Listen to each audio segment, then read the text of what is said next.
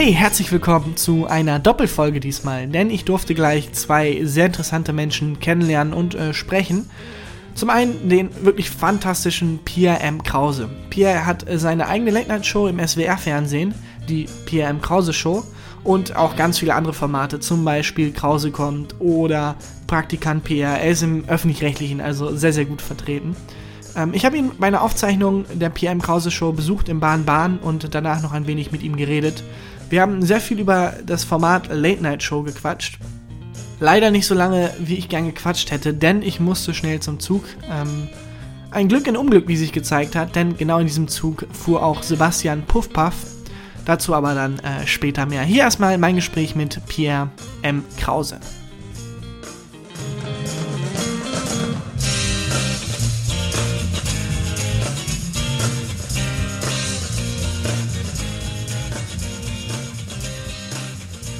Äh, hast du mit Philipp Kessbauer zu tun? Äh, ja, mit äh, beiden, die sind quasi meine Chefs. Philipp war ja mal hier und wollte unbedingt damals äh, für mich hier arbeiten. Und ich wollte das auch unbedingt, war sogar beim technischen Direktor, um zu sagen, ey, das ist ein Supermann, wir brauchen den. Und das ging dann tatsächlich nicht, die haben das verhindert. Mensch, das war das Dümmste, was ich ja. machen können. Andererseits, ich war da, als sie den Fernsehpreis in den Händen hielten und dachte, echt, das hat echt die Richtigen getroffen. Ja, das ist ein sehr, sehr guter wahnsinnig. Mann. Hast du das auch bei Böhmermann gesagt, als es um die TV-Helden geht, ging? Mensch, holt den mal ran, der ist ein ganz cooler. Die, wie, wie meinst du? Also, es war ja zusammen. Da waren war wir zusammen, zusammen. Ja. Aber dass Jan eine Riesenkarriere macht, war mir tatsächlich von Tag 1 klar. Wirklich? Ja. Wirklich? Ja. Das, ähm, der bringt äh, tatsächlich, glaube ich, alles mit, was man für eine äh, für eine Showbusiness-Karriere braucht. Selbstüberschätzung. Emotionale Kälte. Absolut. Emotionale Kälte. Selbstüberschätzung, Größenwahn. Äh, nein, aber das äh, war klar. Das war sogar Friedrich Küppersbusch, glaube ich, klar. Oh. Auch wenn er es nicht wollte. Zeigst du schon auf? Das darf auf keinen Fall veröffentlicht werden. Äh, apropos Karriere, das ist jetzt bald schon die 500. Sendung, die hier läuft. Äh, ist, glaube ich, mit Abstand die am längsten laufende Late Night. Und ich habe mir ganz lange überlegt, was ich mache mit dir, ob ich dich ausfrage über deine persönliche ähm, Lebenslauf oder so. Ich glaube, ich würde halt einfach gerne mal mit dir über Late Night, das Format quatschen. Total gerne, ja. Äh, weil ich das Gefühl habe, dass dir das Format auch sehr am Herzen liegt. Du hast zwar noch andere Sachen, Krause kommt und so ein Zeug, ähm, auch großartiges Zeug, aber Vielen ich äh, glaube, äh, die Late Night, weil sonst, das hält doch sonst kein normaler Mensch 500 Folgen lang durch, wenn man nicht äh, ein brennender Verfechter der Late Night äh, des Late-Night-Formats ist. Absolut richtig, ja. Ich, ähm, das ist wirklich so und es vor allem nicht nur deshalb, sondern auch, weil die Umstände in einem Sender wie dem SWR-Fernsehen alles andere als günstig sind. Also äh, wir werden ja in diesem, äh, in diesem Vorhaben, eine Late-Night-Show zu machen, keineswegs unterstützt. Also es ist ja wirklich ein, immer ein Kampf gewesen. Jetzt ist es ein bisschen, ein bisschen Zustimmung durch eine neue Unterhaltungschefin, aber es gibt immer noch sehr mächtige Personen in diesem Sender, die das einfach nicht wollen. Moment, seit 500 Folgen nicht? Ja, ist es ich, ich denke jedes Jahr, äh, ich höre auf. Ich denke, ich denke, jeden Tag eigentlich, hör auf, ich kann das nicht mehr, ich will das nicht mehr und so weiter. Es, ist, es lohnt sich ja nicht so. Ach, ich dachte gerade, ich könnte mit dir so entspannt darüber reden, weil du äh, das durchgesetzt hast und weil es da keine Frage mehr gibt. Ähm nee, also die, ich, ich denke, dass, äh, wie gesagt, äh, es ist so eine, so eine Mischung aus, es gibt Leute, die das gut finden, die ein bisschen Macht haben, aber es gibt eine Person, die sehr, sehr viel Macht hat, ähm, obwohl sie nicht, das quietscht sehr, ne? Ja. Das ist der, das ist der Stuhl, das ist nicht nur ein Darm. Weil ich öl's mal. Äh, Hey, viel besser. Super. Wahnsinn. Ähm, ich wünschte, das könnte ich auch mit meiner Stimme machen. Die. Mach mal. So, Pierre, jetzt nächste Frage. Hat sehr gut geklappt. Hat sehr gut geklappt. Du hast eine sehr gute Stimme. Nee, ich warte immer noch auf den Stimmbruch. Leider ist es. Aber das ist gut, das ist so ein USP, das macht es äh, interessant. Ja, ja, äh, ja, weiß ich nicht. Vor allem, wenn man dann mit Leuten redet, die ähm, quasi im Medienbereich unterwegs sind, ist die Fallhöhe halt extrem. Ich hatte mal mit Thilo Mischke gesprochen, der hat so eine wahnsinnige Stimme einfach. Fall ich hinweg. Oh, sorry. Ich, nee, äh, verstehe total. Aber da musst du dich überhaupt nicht verstecken. Also da gibt es ja auch viele Leute im Ort, ich nenne keine Namen, die immer noch nicht sprechen können. Also ich, ich glaube, ich gehöre dazu, äh, durch dieses, dass, ich, dass das Gehirn so schnell ist, dass der Mund, Mund nicht nachkommt. So. Das genau. kenne ich auch sehr gut. Genau. Was wollte ich gerade sagen? Wir waren gerade bei Late Night, sorry, hab dich. Äh, genau, also was du gefragt hast, genau. Also die, die, äh, durch diesen Umstand, dass dieser Sender einfach so, so sozusagen ähm, innovationsfeindlich ist, ich muss es leider mal so sagen, zumindest teilweise war, inzwischen ist es vielleicht auf einer anderen Ebene nicht mehr so, ich will mich auch nicht ins Verderben reden, aber ähm, war das halt immer ein Kampf, aber da ich dieses Format tatsächlich so liebe äh, und auch eigentlich nichts anderes machen möchte. Aber äh, habe ich den gekämpft. Warum ist das so? Warum gibt es ist in Deutschland, es gibt, glaube ich, nee, es gibt TV Total war die letzte ja. täglich laufende Late Night. Warum gibt es das in Deutschland nicht? Das kann ich dir nicht sagen. Ich, ich finde, es gibt kein rationales Argument, dass das so ist dafür. Also es gibt es nicht. Das Einzige, was, äh, was argumentierfähig ist, ist die Realität. Und die Realität ist, dass Fernsehentscheider in der Regel gar keinen Mut haben und Betonköpfe sind und äh, sehr, sehr festgefahren. Die sagen, was funktioniert in den USA, äh, was hat da Quote, das kopieren wir eins zu eins, das machen wir hier auch. Und dann kommt immer dazu, dass man den Fehler macht, ich finde ein erheblich großer Fehler, wenn man so ein Format wie zum Beispiel Late Night macht, dass man nicht sagt, man macht das so, wie es gedacht ist. A desk, a man in a suit, äh, So wie Celebrities. mir Genau, so wie wir es auch machen. Und ich halte mich an dieses. Keine Veränderung, das muss so sein. Ähm, weil man denkt, da muss ein besonderer Twist rein. Ey, es wäre doch cool, wir lassen es aussehen wie eine Late-Night-Show und dann drückt der Moderator einen Buzzer und dann ist, wenn der keinen Bock mehr hat auf den Gast und so. Schöne Idee, aber es ist dann keine Late-Night-Show. Oder Inas Nacht ist eine schöne, erfolgreiche Sendung. aber keine Es Late-Night-Show. ist keine Late-Night-Show, auch Kurt Krömer. Das wird immer so genannt von den ganzen äh, Hörzulesern, das ist eine Late-Night-Show und auch von den Fernsehleuten. Das ist aber nicht. Late-Night ist ein Format, das ist definiert. Und wenn man äh, jetzt einfach mal sagen würde, wir machen dieses Format, also das, ist, das hat Regeln, an die hält man sich. Und innerhalb des Formats die Regeln zu brechen, das ist eigentlich die, äh, der Reiz auch an dem Format. Also die Möglichkeit zu lassen, zwischen subversiv, intellektuell, auch politisch, aber auch bumsalbern äh, sein zu können. So.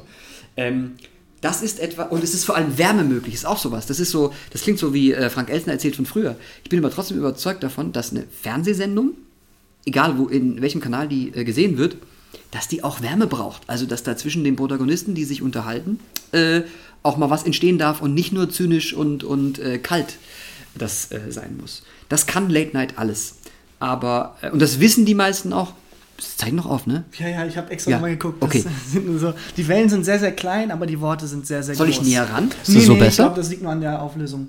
Okay. Das ist, glaube ich, sehr gut zu hören. Ah, okay. Hoffe ich zumindest. Da- Das, das wissen die, die äh, Verantwortlichen auch, weil sie nämlich selber amerikanische Late-Night-Shows gucken und das alles total cool finden. Eben, es gibt äh, ich, aus dem Stegreif die Tonight Show, die Late Show, die Late Night Show. Also es gibt mindestens fünf riesige Formate Ja. in Amerika, die auch funktionieren. Und alle kennen sie. Und Das- alle kennen sie. Ja. Ich dachte, du als erfahrener Late Night Mensch könntest mir jetzt als Vollidioten erklären, warum das in Deutschland nicht gemacht wird. Ich glaube wirklich, weil Fernsehentscheider Betonköpfe sind und weil äh, äh, da kein Mut da ist und weil man sich orientiert an Dingen, die schon mal erfolgreich gelaufen sind im deutschen Fernsehen oder im amerikanischen Fernsehen. Und man kopiert halt eben, man nimmt so, so, so Franchise-Formate wie The Voice und was weiß ich, das funktioniert ja auch alles und äh, bügelt es so glatt, dass es ähm, äh, auch ja nicht mehr aneckt und für die Masse ähm, konsumierbar ist. Und es wird dabei halt hm, völlig ignoriert, dass wenn etwas massenkompatibel ist, also von der Marktforschung geglättet, dann bedeutet das ja, man einigt sich auf etwas, was so viele Leute wie möglich gut finden und das bedeutet dann Mittelmaß. Und das ist Late Night nicht. Late Night ist kein Mittelmaßformat. SWR ist, äh, ist ja auch Teil der Öffentlich-Rechtlichen. Ja. Ist das nicht das zweite Argument, was kommen sollte Ja. mit der Quote? Das ist wahr. Also die öffentlich-rechtlichen tun oft sehr so oft so, als, als würde Quote keine Rolle spielen. Das ist natürlich gelogen. Ähm, die, die Quote ist alles. Das wird immer von, von, äh, von, von den äh, äh, Programmverantwortlichen verneint. Aber das ist natürlich wahr. Das hat auch eine Berechtigung. Denn du kannst natürlich nicht sagen, wir holen 17,50 Euro von den Leuten und sie haben keine Chance, ob sie das äh, ablehnen können und machen dann aber Programm, das keiner guckt. Deswegen verstehe ich die Argumentation.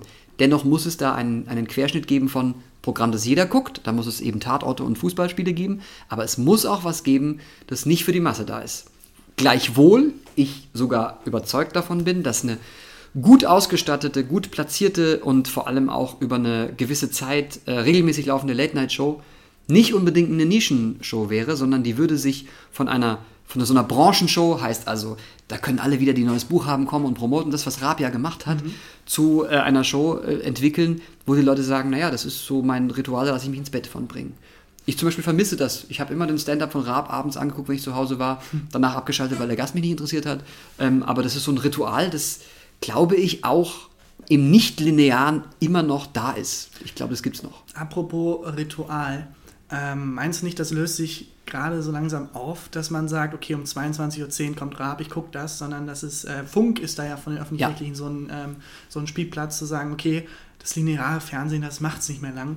Ähm, wie siehst du das mit der, mit der Zukunft und wie passt da Late Night rein? Wir beide würden das, glaube ich, sehr gerne im deutschen Fernsehen sehen, aber ist das deutsche Fernsehen nicht vielleicht äh, obsolet? Sollten wir nicht vielleicht denken, okay, äh, wie platzieren wir das im Internet? Ich glaube, dass es überhaupt gar keinen Unterschied macht, wo etwas läuft und wo du etwas schauen willst. Also es gibt ja auch noch Menschen, die haben eine Aufmerksamkeitsspanne, die über eine Minute und 30 Sekunden liegt. Diese Leute gucken ja auch im Internet Sachen an. Ne? Also man kann sich ja im Internet auch... Sorry, ich habe gerade... Aufmerksamkeit ist gerade weggegangen. Sehr gut. Du hast Talent. äh, genau, also das gibt es schon und ich, ich, bin, ich bin so ein Ja und Nein. Also natürlich völlig klar. Ich bin selber ähm, absoluter Streaming-Nutzer. Ich schaue auch so gut wie kein Fern mehr. Ich bin Nerd, ich habe kein Sozialleben. Ich habe alle äh, Dienste, die es gibt, äh, abonniert und schaue, äh, kenne Serien, wenn sie bei uns bei Netflix laufen, schon ein Jahr vorher, weil ich äh, halt ein Nerd bin. Ähm, so, das heißt, ich konsumiere das schon. Andererseits ist es aber trotzdem noch so ein Phänomen. Ich habe äh, Patenkinder die äh, sind totale Fans, das sind Mädchen ähm, zwischen äh, 8 und äh, 13, die sind Fans von dem YouTube-Channel, nämlich tatsächlich Bibis Beauty Palace. Und bei denen ist es tatsächlich so, wenn Bibi ein neues Video veröffentlicht, dann sagt die ja, am Donnerstag um, keine Ahnung, 15 Uhr gibt es mein Video, dann klicken die am Donnerstag um 15 Uhr eins und gucken dann dieses Video an. Also so ein bisschen ist das ja auch wie lineares Fernsehen. Ja, stimmt. Diese Minute Verzug halt so, ne? Ähm, aber gleichwohl ist es natürlich so, äh, äh, dass, äh, dass es toll ist, dass du ein Produkt angucken, eine, eine Sendung angucken kannst, wann du willst. Nur ob das einen Unterschied macht und ob das Format dann ein anderes sein soll, das weiß ich nicht. Das wird Funk, das findet Funk ja gerade heraus. Mhm. Wobei ich da auch sagen muss, im Grunde macht Funk ja das, was die ARD oder das öffentlich-rechtliche schon immer gemacht hat, nämlich es funktioniert auf dem privaten Markt also kaufen wir die Protagonisten für sehr viel Geld ein und sie machen dort dasselbe, was sie vorher auf dem privaten Markt gemacht haben. Das macht die ARD und das ZDF mit Shows, die vorher bei RTL und bei Sat1 liefen, ja auch oder auch mit Protagonisten von dort. Wobei ich die Argumentationsweise bei dem jungen Angebot ganz gut verstehen kann, weil man die Zielgruppe halt abholen will. Genau. Ähm, das, genau. das ergibt schon Sinn. Aber trotzdem, ich, weil, du hast völlig recht, aber ähm, man könnte ja auch eigene Talente innerhalb der ARD dazu benutzen und das findet und nicht statt. Genau da beschämend. Ich, aber genau dann denke ich mir, aber die, die Betonköpfe, äh, ja. äh, die halt außerhalb der Zielgruppe liegen, haben dazu, denke ich, einfach nicht die Kompetenz. Ja.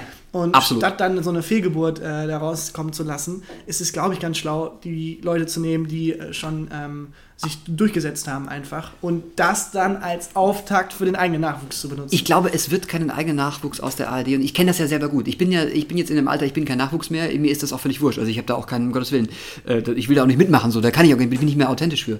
Aber äh, ich kenne das selber sehr, sehr gut ähm, und ich kenne auch Kollegen, die machen im Grunde Dinge, die äh, in Funk stattfinden, manche sogar besser. Aber sind da nicht dabei und sind aber schon seit fünf Jahren jetzt innerhalb der Jugendwellen des SWRs ja. und der anderen Sender dabei. Und da ist schon die Frage, warum nehmt ihr nicht mal, warum Rocket Beans zum Beispiel, ja. haben keinen Sender gefunden, haben sich gesagt, okay, scheiß drauf, ja. dann machen wir halt unseren eigenen Sender im Internet. Genau. Läuft fabelhaft, genau. läuft spitze. Also die haben, äh, das merkt man, nicht so viel Geld in den Händen, wie jetzt zum Beispiel wir reichen Assis von, von Funk. Ja. Ähm, aber das, das läuft gut. Die haben ihre, ihre Leute und die machen wirklich innovatives, äh, äh junges Fernsehen. Genau. Tatsächlich. Halt dann aber im Internet. Genau. Aber ähm, die müssen erstmal eingekauft werden. Weil genau. so etwas in der, im, im öffentlich-rechtlichen gar nicht. Und schade. wird dann Bibi eingekauft ja. äh, oder sonst anders. Oh Gott, über den eigenen Arbeitgeber Nein, es ist ja auch, also es ist ja auch immer gleichzeitig verbunden auch mit diesem, also ich bin ja jetzt auch schon so lange beim öffentlich-rechtlichen, auch nicht nur, weil ich jetzt, äh, weil ich sonst nichts anderes habe, äh, doch, das ist eigentlich der Grund, wenn ich Ich würde sofort zu ProSieben gehen. Nein, würde ich sogar nicht, weil, weil du hast Das glaube ich nämlich auch nicht. Ich nee, würde ich nicht. Äh, mir tatsächlich ähm, äh, dein Buch auch mal angeguckt. Da geht es ja darum, dass du dich ganz zurückgezogen hast, irgendwo mitten im Schwarzwald gelebt hast. Und ich habe ganz lange überlegt, ähm, die Late Night von dir ist spitze, aber Baden-Baden. Hölle, ja. 500 Folgen lang, das sind ja sieben Jahre, sechs Jahre? Zehn Jahre. Zehn ja, Jahre. Ja, ja. Ähm, da habe ich gedacht, das würde ich nicht machen. Und wie hält Pierre das aus? Und dann kam der Twist in meinen Gedanken. Kann es sein, dass du unglaublich starke misanthropische Züge hast einfach und gerne allein bist? Ah, absolut. Nicht ja. ja. Das ist tatsächlich so. Ja. Ich bin soziophob. Äh, ich habe natürlich ein paar wenige Freunde und Leute, aber da wirklich sehr, sehr sortiert. Und ich habe dieses Dorfleben tatsächlich ausprobiert, um, um äh, dachte ich, das ist so, das ist. Aber das ist das Gegenteil passiert da, weil du kannst da nicht alleine sein, weil alle wissen, was du tust. Ja. Deswegen ist Misanthropie, da, da bist du da falsch für. Also da bist du in einer anonymen Stadt. Ich wohne jetzt in Karlsruhe, das ist in Anführungsstrichen eine Stadt, aber es ist gegenüber von Baden-Baden zumindest eine Stadt mit, mit einer Uni und äh, Kneipen und so äh, und ein bisschen einem ganz guten Kulturangebot und so weiter. Ähm, da hast du Anonymität besser. Also wenn du, klar, man kennt mich da, aber äh, ich kann auch mich unsichtbar machen. Aber ist das nicht eine, eine totale, totaler Gegensatz zu deinem Beruf? Weil da hältst du dein Ja. Gesicht ja in die Öffentlichkeit. Na gut, Öffentlichkeit. in eine äh, ganz, ganz in eine kleine sehr ausgewählte Öffentlichkeit. Öffentlichkeit. Aber ja, trotzdem, ähm, du stehst da im Rampenlicht. Ist das ein, ein, ein Ausgleich? Ist das ein Dr. Jekyll und Hyde-mäßiges Ding? Was genau ist das? Oder ist das dein Ersatz für Extremsport? Ich glaube, alles trifft zu. Äh, Das ist, es geht vielen so. Also ich kenne sehr viele äh, aus der Branche, die Ja, total, ähm, wirklich, total. ne, also die tatsächlich auch überhaupt nicht lustig sind privat. Oder Das- manche auch äh, dann ähm, beruflich nicht, aber. Genau, manche sind auch beruflich nicht witzig und privat noch weniger. Äh, und halt tatsächlich sehr schüchtern und scheu und so. Und das ähm, trifft auf mich auch so. Und es, ist, es, es klingt immer so kokettierend, weil man das immer so sagt, um äh, Sympathiepunkte zu wecken, aber ich tatsächlich, ich stehe in meinem Privatleben nicht gerne im Mittelpunkt. Ich finde es auch unangenehm. Ich finde es auf der einen Seite schön, weil es auch ein Teil von der Bestätigung ist, aber andererseits echt unangenehm, so erkannt zu werden. So, wenn du in ein Restaurant kommst und da gucken wieder im Tuscheln wieder ganz viel, das ist wirklich, ähm, finde ich nicht angenehm, komisch. Was ich mal- aber ich finde es geil, auf Ja. der Bühne zu stehen, das gebe ich auch offen zu. Ich finde es geil, auf der Bühne zu sein, wenn ich Material habe und da ähm, zu bespielen. Das wiederum schon. Äh, was ich, ich äh, lese jetzt einfach in dich hinein, sage sofort Stopp, wenn das nicht stimmt, was ich jetzt erzähle. Aber du hast ja auch angefangen mit einfach Kurzfilmen, glaube ich. Ne? Ja. Ähm, könntest du dir auch vorstellen, oder das ist meine Interpretation, ich glaube, so in fünf, sechs Jahren äh, könnte es auch einen PR geben, der, keine Ahnung, die PR-Filmförderung oder so, der dann Boah, hinter der gern. Kamera äh, Sachen produziert einfach. Ja, also ich nehme das auch tatsächlich vor. Ich weiß nur nicht, es ist immer so, ähm, äh, es, es gibt so viele Faktoren, die dann immer dafür sprechen, doch noch das Ding vor der Kamera so lange auszureizen, bis die Kuh wirklich komplett ausgemolken ist. Äh, ein großes Argument ist einfach Kohle. Das, äh, Man verdient mit, mit äh, wesentlich weniger Arbeit wesentlich mehr Geld. Ähm, aber äh, tatsächlich ist es so, dass ähm, ich wirklich sehr oft drüber nachdenke, ich würde gerne, also ich mache ja auch die ganzen Filme für die Show und so und bin auch viel im Schnitt und so und mag eigentlich den Prozess im Schnitt zu sitzen fast lieber als zu drehen. Ich finde Drehen auch toll, aber das dann in der Kammer im dunklen, fensterlosen Raum irgendwie da mit äh, Nina äh, zu sitzen und, und zu schneiden, finde ich fast irgendwie äh, geiler. Aber ähm, ich, ja, und äh, tatsächlich könnte ich mir vorstellen, irgendwann mal dieses mannigfache Wissen weiterzugeben.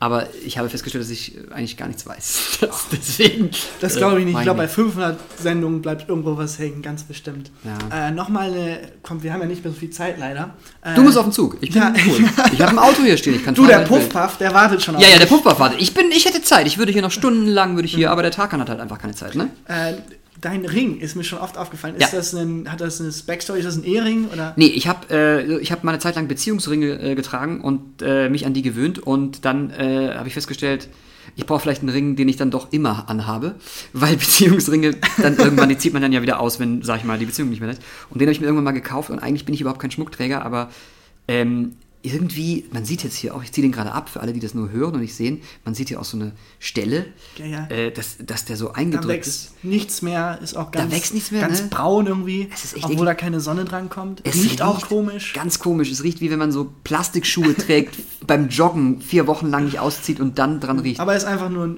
Accessoire quasi. Ich dachte, vielleicht steckt da so eine Herr der Ringe-artige Story hinter. Überhaupt nicht, nee. Und ich kann den jetzt nicht mehr, ich kann das Haus nicht mehr verlassen, ohne den anzuziehen, weil ich mich ja nackt fühle. Aber ich muss mich irgendwann auch von diesem Ring trennen. Wenn ich mal irgendwann diesen Ring in der Öffentlichkeit auch nicht mehr trage, dann, ähm, dann ist irgendwas passiert. Oh Gott. Ich weiß nur nicht was. Dann wissen wir es. genau. Wenn der Pierre den Ring nicht mehr trägt, schnell einmal durchrufen, Polizei, Krankenwagen. Dann, irgendwas muss dann sein. Dann habe ich vielleicht, äh, keine Ahnung, ähm, dann ein Burnout. Warst du da mal äh, In Burnout? im, im, im Burnout?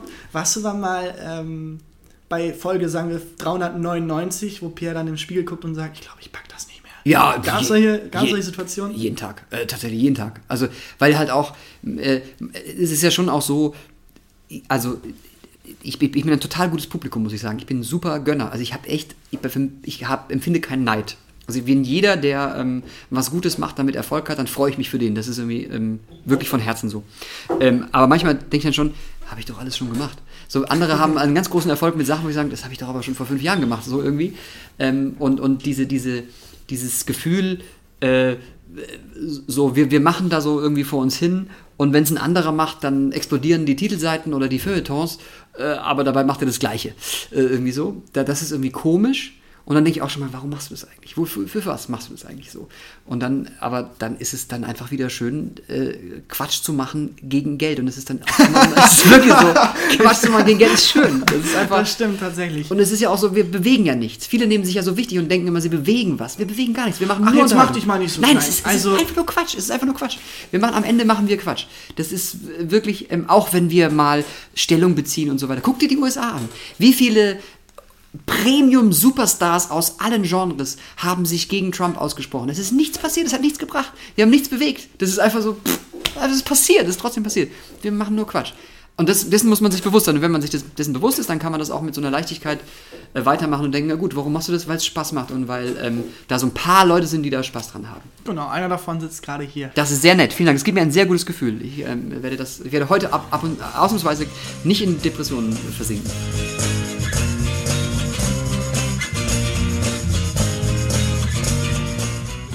Nach diesem Gespräch bin ich dann sehr, sehr schnell zum Bahnhof gehechtet. Nicht nur, um meinen letzten Zug nach Hause zu erwischen, sondern auch, um Sebastian Puffpaff noch abzugreifen. Sebastian Puffpaff ist Comedian und Kabarettist, hat viele Soloprogramme, ist bei der Heute-Show zu sehen und, das ist ganz wichtig, war kurz vorher bei der PM Krause Show zu Gast und musste mit demselben Zug nach Hause wie ich. Das wusste ich, was ich nicht wusste war, ob er sich denn tatsächlich noch die Zeit nehmen würde, mit mir zu reden. Das hat er zum Glück getan und er hat auch mein Bahnticket übrigens bezahlt, äh, weil ich kein Bargeld mehr hatte. Vielen Dank dafür. Und ja, wir haben uns auch bei einer Cola nett über sein neuestes Projekt unterhalten.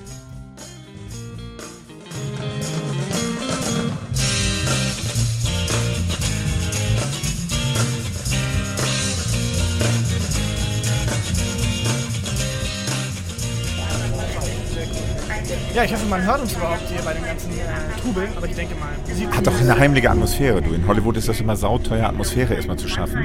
Wir können jetzt hier, genau, mach mal die Flasche auf. Unk, unk, unk, unk, unk, unk. Der Sebastian Puffpaff hat mir gerade 60 Euro Geliehen. bezahlt, Geliehen. geschenkt. Geliehen. Ich bin aus ihm rausgeprügelt. Ja, 65 Euro kriege ich morgen zurück. Freitag sind 70 Euro und ab Samstag kommt dann Moskau in Kasso.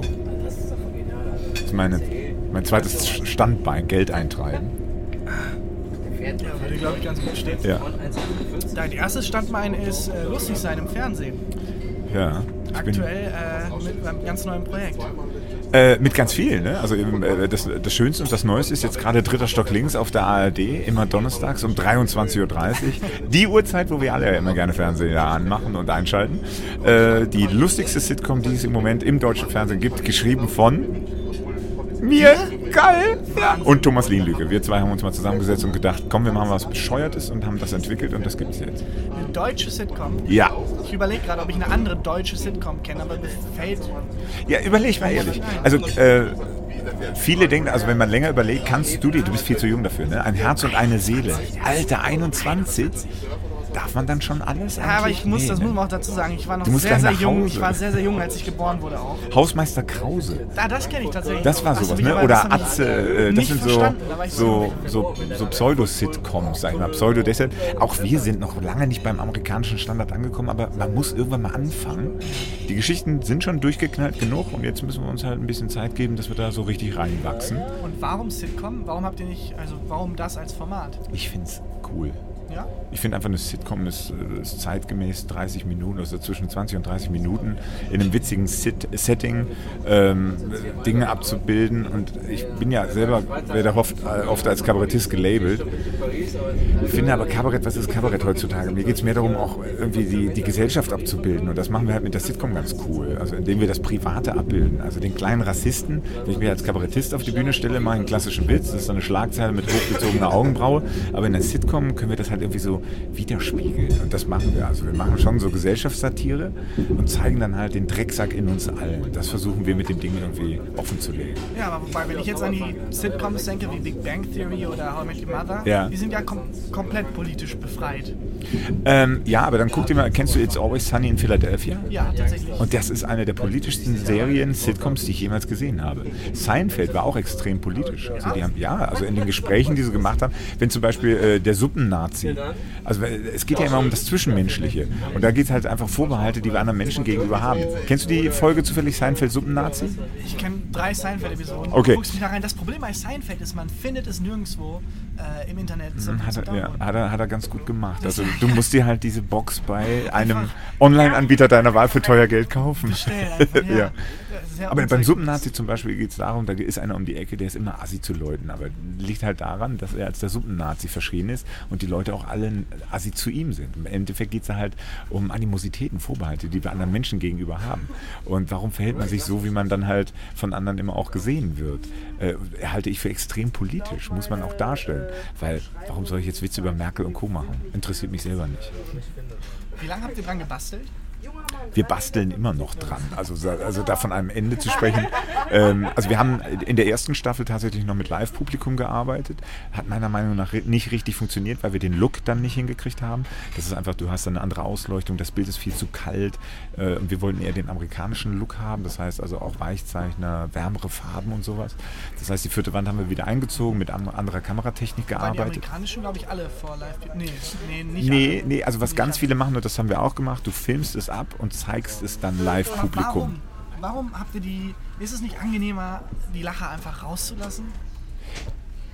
Bei einer Sitcom brauchst Oder du es. brauchst du das? Es ist tatsächlich, es ist so, als würdest du einer alten Dame helfen, über die Straße zu gehen. und ganz ehrlich, würdest du ja auch nicht abschlagen, oder? Der Zuschauer ist die alte Dame und ich glaube, der Zuschauer, er würde es niemals direkt fragen, braucht aber manchmal die helfende Hand, die ihn über diese Straße geleitet. Es, ist, es gibt so ein paar Regeln. Es funktioniert einfach besser. Der Unterhaltungsgrad ist ein höherer. Die Insider und Profis mag das nerven, aber der Großteil nimmt es dankend an. Das ist genauso, wenn ich zum Beispiel live auftrete. Ähm, Es gibt Kollegen, die treten mit so ein bisschen Saallicht auf, weil sie dann einfach die Zuschauer auch sehen. Ich sage immer, mach es so dunkel wie nur möglich, weil Leute, die im Dunkeln sitzen, lachen Ja, viel auf schneller. jeden Fall. So, und das sind einfach die Tricks. Und wenn du den Lacher mit an die Hand gibst, Das ist wie in der Disse, da tanzt auch keiner, wenn das Licht an ist. ja, oder es spricht auch kein Mann eine Frau an, wenn er nicht voll ist. Das sind so die Regeln, die muss man einfach befolgen. Ähm, äh, du hattest eben erzählt, und das ist komplett an mir vorbeigezogen, dass du ähm, angefangen hast quasi beim Teleshopping. Das war eine, das äh, hat mein Bild von dir nochmal komplett umgekrempelt. In welche Richtung ist dann immer die Frage, ne? Oh, Ja, ja. Ne, es ist, äh, es war aus der Not geboren. Ich habe studiert und ich habe zu der Zeit studiert, als noch zusätzlich Studiengebühren eingeführt wurden. Die sind mittlerweile jetzt auch schon wieder abgeschafft. Oh, eine Zugdurchsage. Wir hören kurz. Oh, ja. fällt dir spontan Bahnwitz ein? Geil. Ein Bahnwitz? Nee, aber im Grunde genommen, ich finde auch den Druck, der immer auf die Bahn abgelassen wird, den finde ich viel zu hoch. Man sollte einfach keine Ansprüche stellen. Erwarte nichts, dann wirst du angenehm überrascht. Das habe ich letztens bei der Wohnungssuche gemerkt, als ich äh, allen Siehst du? erzählt habe, wie Glück ich hatte einfach. Und dann ist mir aufgefallen, als die anderen halt erzählt haben, was sie alles wollen, was sie nicht kriegen. Ich hatte nicht Glück, ich hatte einfach keine Ansprüche. Genau, und so muss man sich, wenn man also an den Bahnhof geht, muss man nicht sagen, ich nehme jetzt den Zug um 11.04 Uhr, sondern sag einfach, ich nehme mir heute irgendeinen Zug. Und das funktioniert. Und wenn du in diesem Zug sitzt und der kommt irgendwann an, reicht das ja auch. Ich nehme heute irgendeinen Zug und komme Vielleicht irgendwann merkt man an. dann doch, dass du beim Teleshopping warst. Ich kann dir jeden Scheiß irgendwie die optimistisch verkaufen. Ja, also wie gesagt, ich war damals arm und brauchte Geld und ein Freund hat gesagt, mach doch Teleshopping. Und meine erste Reaktion war auch, hast du einen Arsch offen? Und dann hieß es aber, bewirb dich doch. Dann bin ich zu so einem Casting hin. Es gab ein Casting sogar dafür. Ich habe ein Casting dann gemacht und wurde genommen und war dann Produktmoderator für zwei Jahre. Dunkle, dunkle Zeit meiner Und dann Vita. wurdest du vor die Tür gesetzt. Ich wurde gefeuert mit den Worten, wir machen Teleshopping und keine Comedy. Das Produkt steht im Vordergrund und nicht du. Und das war vollkommen berechtigt. Ich hätte mich selber auch rausgeworfen. Das äh, zeugt von großer Selbstreflexion. Naja, also man muss es ja, man kann es nicht ernst nehmen. Also wenn man da Plastikscheiße verkauft für einen überteuerten Preis, ähm, auch schon allein die Machart mal ein bisschen so. Ich wurde angestellt, also auch mit dem Look, den ich verkörpern sollte, als der Schwiegersohn-Typ, der für die ältere Mutti, sprich 55 bis 65, Sachen verkauft, Elektroartikel für den Heimbereich. Also man wird auch tatsächlich psychologisch so ein bisschen geschult, geschult, wie man das Zeug dann verkaufen soll. Meinst du nicht, dass dir das aber wiederum dabei geholfen hat, zum Beispiel die Sitcom äh, an den Mann zu bringen?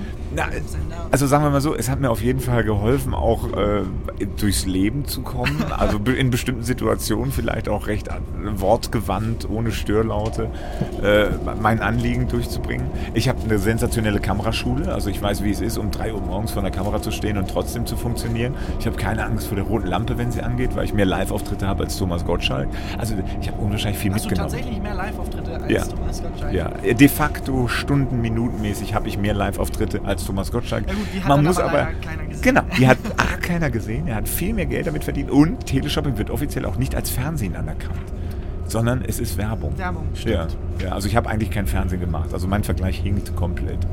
Aber ich erzähle es gerne so. Ist auch eine schöne Geschichte. Es ist eine schöne Geschichte, das ist gerne. Ja, das ist Ja, ich bin sehr gespannt auf die äh, Sitcom. Ähm, was sind, wird super. Was, also, was sind die weiteren Wege des Sebastian Puffpaff? Ja, also wenn wir jetzt in die Glaskugel schauen wollen, ich habe keine Ahnung. Ähm, ich finde, also Late Night war schon immer auch so ein Format, was ich mir sehr gut vorstellen kann. Da muss man aber auch dazu sagen, es gibt gerade sensationelle Late Night Talker. Ja, Braucht wobei man. ich, da hatte ich mit Pierre eben drüber gesprochen. Ja. Oh, wunderbarer Satz. Ich hätte nicht gedacht, dass ich den mal sage, aber ich habe mit Pierre. Vor allem Ähm, auch nur den Vornamen. Ne? Ich habe mit Pierre Pierre. darüber. Ich habe ja auch mit Harald gesprochen. Welchen Harald meinst du? Ach, kennst du wahrscheinlich nicht. Also, das ist immer wieder. Kennst du wahrscheinlich nicht. Ich habe mit Pierre gesprochen, danach bin ich mit Sebastian im Zug gefahren, nachdem er mir mein Ticket gekauft hat. So, so muss es Ja, ich bin ja per Du Ja, geil. Nee, äh, Late Night ja, wobei ähm, ich so ein bisschen, wir haben so ein bisschen gemerkt, diese, die, die Late Night Kultur in Deutschland oder generell die Comedy Kultur in Deutschland ist noch nicht so ganz angekommen, akzeptiert. Ähm, zum Beispiel, dass es eben keine deutschen Sitcoms gibt, Ja. dass es keine tägliche deutsche Late Night gibt. Ja. Äh, glaubst du, da kann Sebastian Buffbaff und Pierre M. Krause zum Beispiel, glaubst du, da kann man noch was dran rütteln oder ist das Aufgabe der nächsten Generation? Naja, also wir rütteln ja alle dran. Also Jan Böhmermann rüttelt da dran. Hannes Ringelstetter wird ab dem 1. Dezember, glaube ich, auch mit einer Late-Night-Show im Bayerischen Rundfunk an den Start gehen. Das heißt also, es, es wird kräftig dran gerüttelt.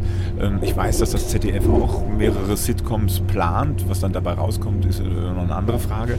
Ähm, äh, Fernsehsender sind so ein bisschen wie ja, wie die Politik. Also es ist halt ein langes, langes Bohren von dicken, dicken Brettern. Aber irgendwann können die sich da auch nicht mehr vor verschließen. Ja, das ist sehr, sehr schlecht, dass das ein langsamer Prozess ist, weil das Internet das genaue Gegenteil von langsam ist. Ja, Da das Blöde ist halt, du abgehängt. brauchst Kohle. Ne? Also das Internet hat, glaube ich, für eine gute Sitcom keine Kohle und ich glaube, dass du halt eine Zielgruppe, also gerade jetzt sag ich mal, Ulm da nicht mal was versucht? Im Internet eine Sitcom oder so?